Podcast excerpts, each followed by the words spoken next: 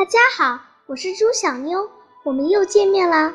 今天我给你们讲讲四大名著之一《红楼梦》第九回“共读西厢记”。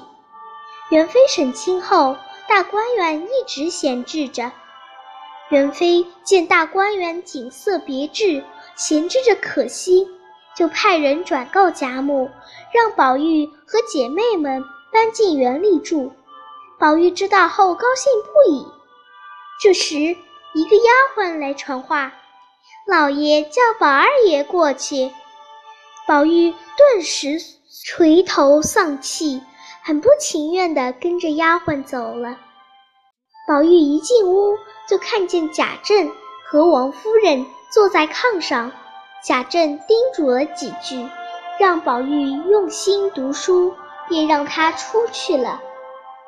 袭人见宝玉平安回来，放心的笑了，问道：“老爷叫你做什么？”宝玉说：“只是吩咐用功读书，别无他事。”贾政选了个好日子，不久就让大家搬进了大观园。黛玉住孝相馆，宝玉住西红院，宝钗住恒芜院，其他人。也各安排好了住处。从此，宝玉和姐妹们在园中或下棋，或钓鱼，或读书写字，生活的十分开心。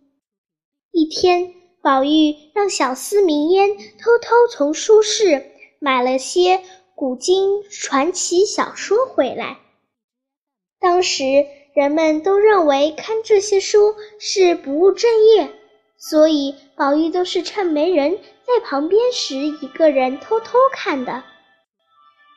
三月的一天，宝玉正坐在桃树下读《西厢记》，忽然一阵风吹来，桃树上的花瓣落了宝玉一身。宝玉想起身抖落，又怕踩到落花，于是就小心翼翼地兜着花瓣，来到池塘边。把花瓣抖入水中。这时，黛玉扛着花杵、花袋，手拿花扫走来。她说：“把花埋到土里，让它们随土化成泥更好。”黛玉见宝玉带着书，也想看，可宝玉却遮遮掩掩，把书藏到了身后。黛玉坚持要看。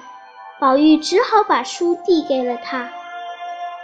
黛玉看得津津有味，宝玉见她爱读，就说了句书中的话：“我就是多愁多病的身，你就是那倾国倾城的貌。”黛玉听了，满脸通红地说：“你这该死的，学了些轻薄的话就来欺负我！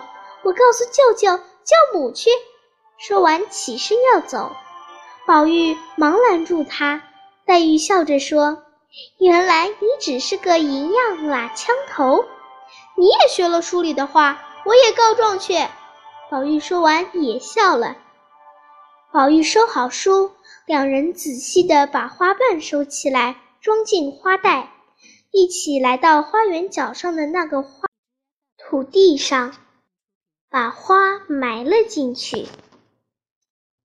不久，袭人找了过来，对宝玉说：“大老爷病了，老太太叫你过去请安呢。”宝玉只好辞别黛玉，和袭人一起走了。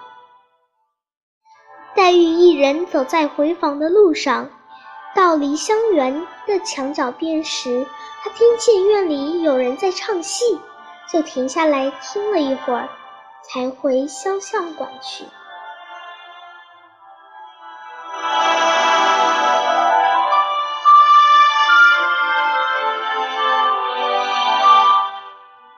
好啦，今天的故事就讲完啦，我们下次再见。